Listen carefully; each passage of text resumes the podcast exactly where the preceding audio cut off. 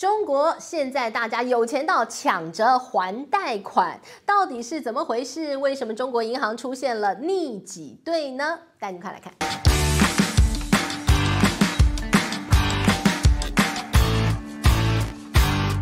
嗨，大家好，我是志玉，今天来跟大家聊聊升息影响到的房地产市场，带大家来聊聊美国，看看中国的状况。好，我们先来看到了，当然你提到了这个房地产市场，你。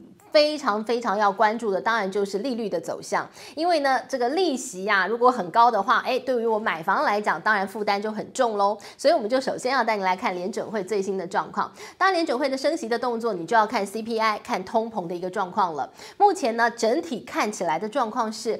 通膨啊，从四十年的高点开始回落，大方向来讲，通膨在降温。但是呢，如果你从小细节来看的话，最近连续几个月，在美国的通膨状况好像又有一点点开始慢慢往上走的一个趋势。那主要呢，就是因为油价最近呢，中国完全解封之后，需求增加了，油价有一点往上走。那再来呢，就是有一些。指标它是有滞后性的，比如说呃像是这个房租啊，这有滞后性。另外像是服务业的状况呢，这个价格上去了很难降下来的。所以呢，你说目前呢联准会好像它的一个态度又有一点转阴啊，就告诉你说，哎，你不要这个高兴得太早，一下觉得我会降息，因为通膨虽然大方向在好转，但是呢现在有一点点又往上走，那这不是一个好现象。所以他希望可以彻底的把通膨给压下来，那你再来谈降息才有可能。所以目前呢，你看到这个观察联准会动作的 Fed Watch 这样的一个经济的指标，它就告诉你说，目前呢看起来哦，在三月份升息一码的一个几率呢有百分之九十以上，八九不离十还要升息的，所以呢也不要太早，现在就在预期说接下来会降息。好，那我们就来看到这样子的一个联准会的态度，怎么样影响到中美两地的房地产市场？我们先从美国来看喽。好，美国呢，当然现在看起来通膨慢慢降温，所以呢，这个利息啊，三十年的房贷利率。它已经开始慢慢回落。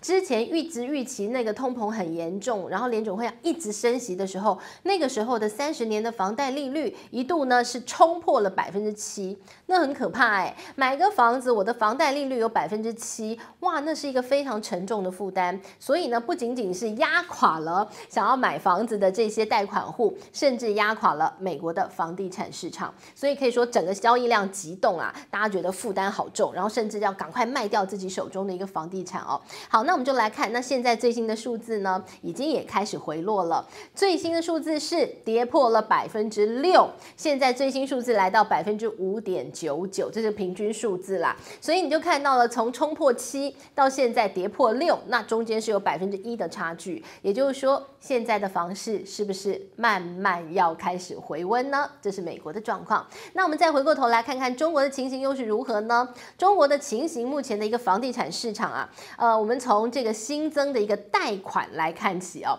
其实呢，目前在中国的情形是因为农历春节刚过嘛，所以我们现在看到的数字大约都是一月份的数字。看到了中国现在怎么刺激它的经济成长？一个，它刺激民间的消费。中国的一个市场非常大，所以呢，哎，每个人多花一块钱人民币，哎呦，那总量就很大嘛。所以呢，现在呢，看到了这个刺激消费是一个，另外一个呢，就是中。中国希望从房地产下手。如果房地产市场整个回温的话，它带动的周遭的一个消费会很大哦。我买了一个房子，我就光买房子吗？诶，没有，我要不要装潢？我要不要买一个床？我要不要买一个沙发？诶，如果我买的地点很远的话，我有个车库，我要不要买辆车？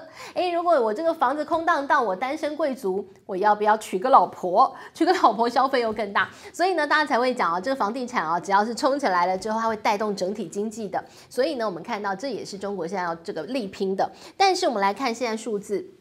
信用贷款的部分的确创下了史上新高，嗯，贷款很多，大家赶快来消费。但是呢，在房贷的部分增加的一个幅度并不多哦，增加的幅度甚至来到了史上新低。那你说，哎呀，这个房贷这么低？哦，是大家不想买房吗？哦，这是其中之一的元素。但是更大的原这个因素在哪里？就要带您看，大家都在还房贷，这是目前中国的一些这个金融机构很伤脑筋的状况。他们举个例讲哦，如果呢大家同时间我到银行金融机构去提款的话，那叫挤兑。但是呢，现在中国发生的状况叫做。逆挤对，为什么大家急着把我的房贷通通还呢、你说为什么啊？好，首先好几个因素。第一，呃，大家觉得这个投资的前景有一点看不清，所以呢，呃，这个我既然我的闲钱我不不是很难投资嘛，然后我也不知道经济前景如何。当然每个人都说二零二三年可能经济要衰退啊，呃，可能什么呃软着陆、硬着陆等等等哦，哦，很恐怖。所以呢，干脆我这个很很难理财，不如先理债。所以我就把钱闲钱赶快先还一还，这是一个哦。那再来一个呢，就是大家也觉得说，哎呀，这个现在为止的贷款利率在中国大概平均在百分之五、百分之呃六之间，大概这个位置哦。但是呢，这个存款利率很低啊，中国一直在降息，不是吗？所以呢，我一直在降息。目前我还刚刚最新查，中国平均的一个这个定存利率只有百分之一点五，哎，所以你说贷款利率跟市场的利率哦，现在是这个感觉有点倒挂，所以很多人就选择我赶快。快钱先还吧，这个房贷利率赶快我就降低一下我的一个利息的负担。所以呢，有这样的一个复杂心理因素底下，现在在中国大家流行赶快先把房贷还一还。哦，房贷一还，对于金融机构来讲。他不希望你还房贷的耶，他希望你贷款越多越好，因为这些对金融机构来讲，这是我的利息收入。所以呢，大大家都要还我钱啊，可不可以不要还我钱啊？所以呢，现在我们来看中国的金融机构，它做一个什么样的方法？它就是想尽办法不让你还钱。首先，中国过去有一些很简便的一些 App，让你轻松还款，你就拿起你的手机点一点，我就还房贷。现在这么方便，没有可能。他把这个房这个 App 当中还。房贷的这样的一个项目直接拿掉，你要还房贷是不是？麻烦你临柜办理，请你跑一趟银行，哎，搞得你很麻烦，你就不还。好，那再来一个呢，他就直接告诉你说，哦，不好意思，不可以还。他说我们有条件，一二三四五六七八九十，但是你这些条件没有达到，所以你没有办法还。然后再来，他告诉你说，哎呦，提前还款，我要收你违约金，所以看你还不还，你要多还很多。后来有些人想想。算了不还，然后甚至呢还有更夸张的，他直接呢就是这个取消你的还款资格，你就哎。诶我要还钱还不行啊？他说哦不行，因为呢我们提前还款有一个额度，那现在额度到了，所以不好意思，这个月你排不到，你要排队还钱。他就觉得很荒谬啊，还钱也不行啊，这什么世界啊？但现在状况就是如此，他阻止你还款，希望你继续贷。好，那不只是如此哦，不止阻止你还，他还希望贷更多的钱出去。我们不是要刺激房地产市场吗？所以我们来看到，在中国的南宁这个地方，他们的银行甚至推出了。放宽贷款条件的一个新政策哦。好，那以前呢，在中国，呃，有一个七十这样的一个限制，什么意思？就是你的年纪加上你的贷款年限不可以大于七十。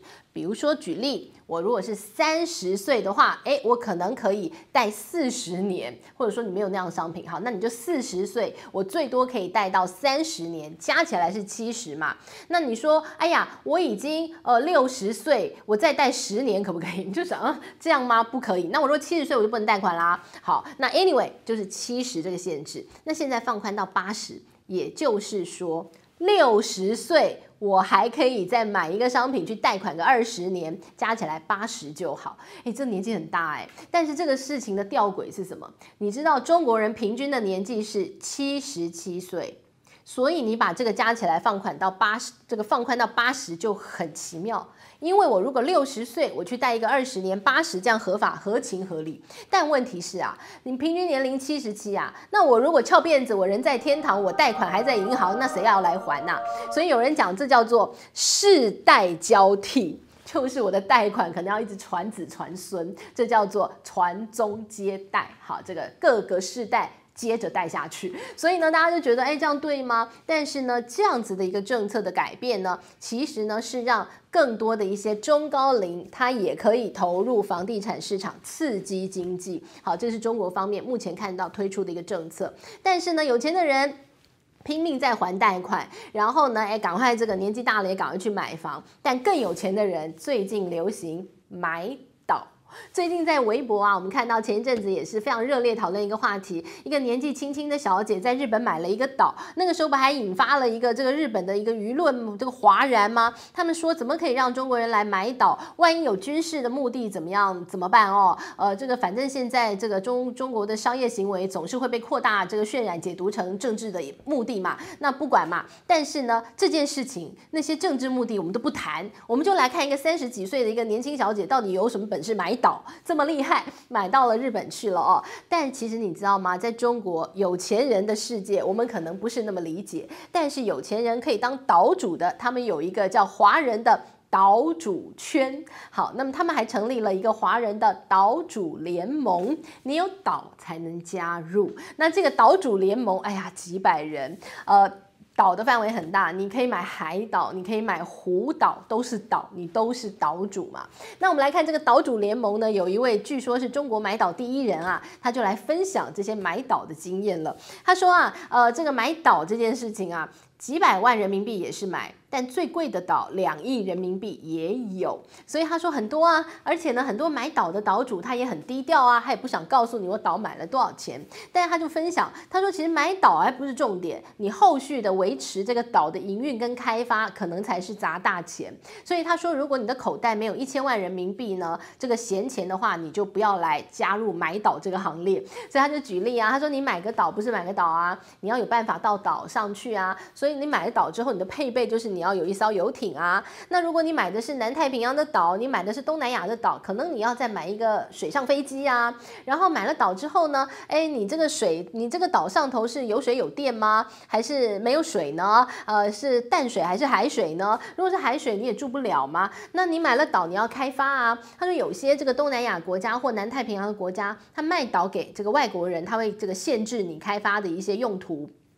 或者是你买了岛，然后一直荒在那也不行，所以它会限制你开发。如果你买了岛又不开发，它会把你收回来啊。所以呢，买了岛之后也没那么简单。但现在呢，在华人圈啊，这个买岛也成为金字塔顶端的一个流行。我买了一个岛。我说出去，我走路有风。我跟你说，我有个岛，然后呢，开发的一个方向呢，很多人也是买来开发成度假村的哦。南太平洋有些这个举例子就是如此。所以呢，最有钱的人现在流行买岛。那你说买岛怎么贷款呢？哎呀，很难贷款，因为呢，这个银行就觉得说，哎，你岛我要怎么估价，非常困难。所以呢，买岛很难贷款啦。有本事买岛的人几乎都是现金在砸。所以呢，你就看到这个是目前啊，呃，在这个中国的一个房地产市。市场最新的状况，人家流行买岛呢。好，那跟大家分享了这个升息到底对于房地产市场目前看起来呢，呃，过去呢因为疫情，因为过去的升息循环导致房地产市场的一个被压抑，现在看起来似乎都有重新回温的迹象了。给大家做个参考，希望你喜欢今天内容，我们下回见喽，拜拜。